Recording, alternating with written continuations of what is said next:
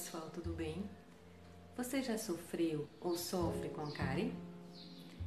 Quer entender um pouco sobre esse assunto? Eu sou Tatiana, sou dentista, odontopediatra, faço parte da equipe de saúde bucal do Departamento de Qualidade de Vida e hoje vim falar sobre a cárie dentária, a sua formação e o seu desenvolvimento. A cárie é uma doença muito comum no mundo inteiro e ela se caracteriza pela desmineralização dos dentes. É uma doença multifatorial, mas depende muito das bactérias e da frequência de sacarose em nossa dieta. É importante entender que todos nós temos bactérias em nossa boca. É impossível manter uma boca estéril. Existem algumas bactérias, inclusive, que é, defendem a nossa mucosa, protegem a nossa mucosa. Essas bactérias, elas vivem em equilíbrio na nossa boca. Isso se chama de simbiose. O problema acontece quando essas bactérias se proliferam muito a ponto de vir causar a doença. E isso acontece, quando isso acontece, chamamos de desbiose, é o desequilíbrio da flora oral, que aí vai causar doenças.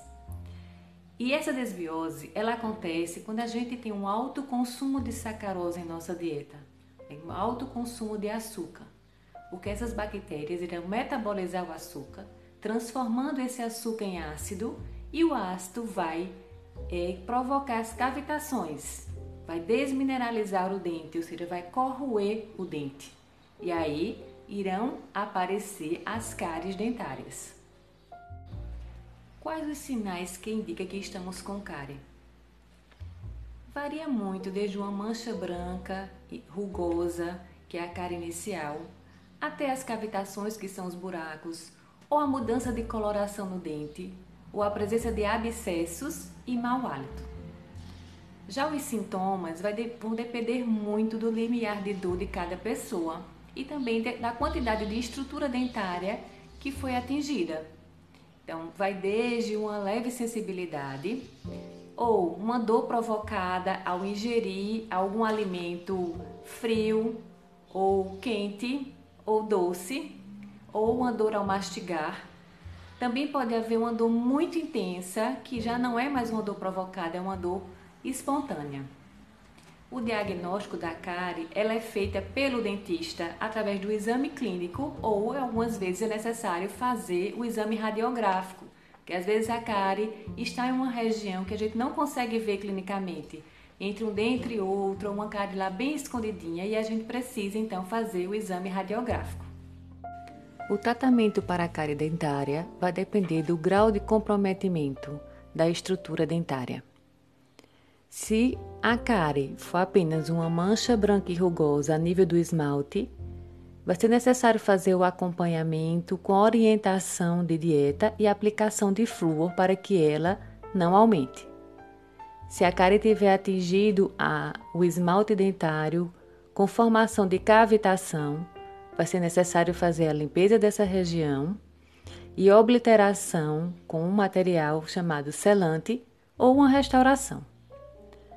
Se a cárie tiver atingido a dentina, é necessário fazer a limpeza da região e a restauração do dente. Se a cárie tiver atingido a polpa, é necessário que se faça o tratamento endodôntico ou também chamado de tratamento de canal.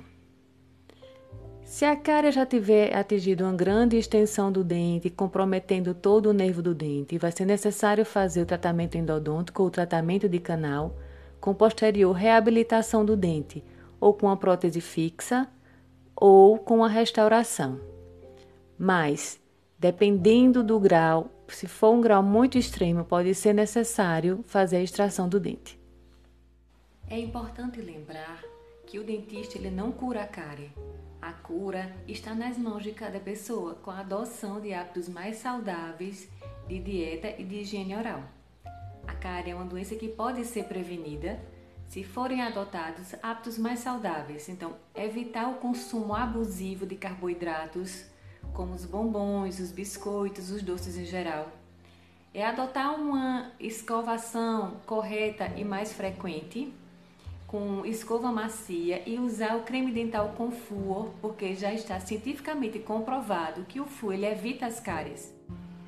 Eu espero ter ajudado no entendimento da formação da cárie.